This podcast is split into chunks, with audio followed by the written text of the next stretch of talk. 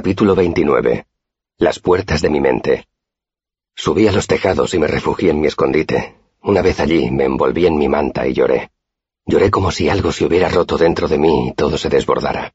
Cuando me cansé de llorar ya era noche cerrada. Me quedé allí tumbado contemplando el cielo, agotado pero sin poder dormir. Pensé en mis padres y en la troupe, y me sorprendió comprobar que los recuerdos eran menos amargos que antes.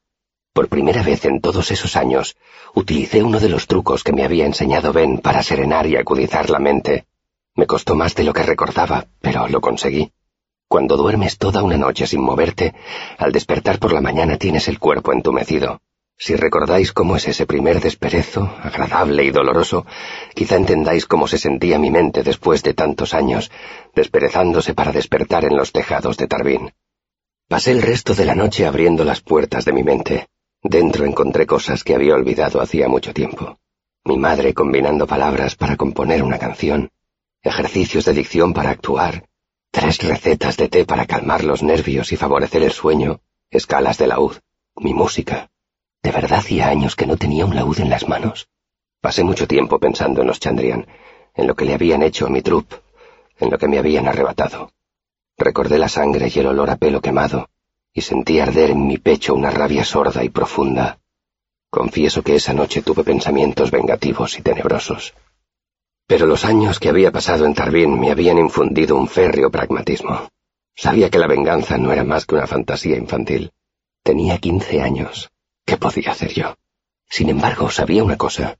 Se me había ocurrido mientras estaba allí tumbado recordando. Era algo que Haliax le había dicho a Ceniza. ¿Quién te protege de los Amir, de los cantantes, de los Saiz, de todo lo que podría hacerte daño? Los Chandrian tenían enemigos. Si lograba encontrarlos, ellos me ayudarían. No tenía ni idea de quiénes eran los cantantes ni los Saiz, pero todo el mundo sabía que los Amir eran los caballeros de la Iglesia, la poderosa mano derecha del imperio de Atur.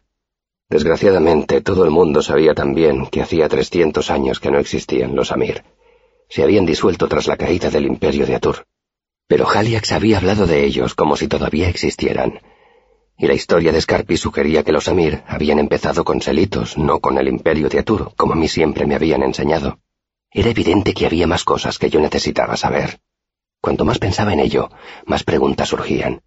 Resultaba obvio que los Chandrian no mataban a todo el que recogiera historias o cantara canciones sobre ellos.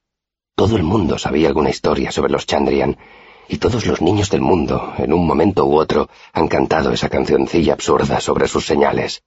¿Qué era lo que hacía que la canción de mis padres fuera diferente? Tenía muchas preguntas, y solo podía ir a un sitio, por supuesto. Repasé mis escasas posesiones. Tenía una manta raída y un saco de arpillera relleno con un poco de paja que utilizaba como almohada. Tenía una botella de medio litro llena de agua, con un tapón de corcho un trozo de lona que sujetaba con unos ladrillos y utilizaba como cortavientos en las noches frías, un par de terrones de sal y un zapato gastado que me iba pequeño, pero que esperaba poder cambiar por alguna otra cosa, y veintisiete peniques de hierro en moneda corriente, todos mis ahorros. Unos días atrás me había parecido un tesoro inmenso, pero ahora sabía que nunca sería suficiente. Mientras salía el sol, saqué retórica y lógica de su escondite debajo de una viga Retiré el envoltorio de gastada lona con que lo protegía y sentí un gran alivio al ver que estaba seco e intacto. Acaricié el suave cuero de las cubiertas. Lo apreté contra mi mejilla y percibí el olor de la parte trasera del carromato de Ben. Olor a especias y a levadura, mezclado con el olor acre de los ácidos y las sales químicas. Era el último objeto tangible de mi pasado. Lo abrí y leí lo que Ben había escrito en la guarda hacía más de tres años.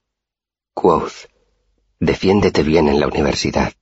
Haz que esté orgulloso de ti. Recuerda la canción de tu padre. Ten cuidado con el delirio. Tu amigo, Avency. Asentí para mí y pasé la página.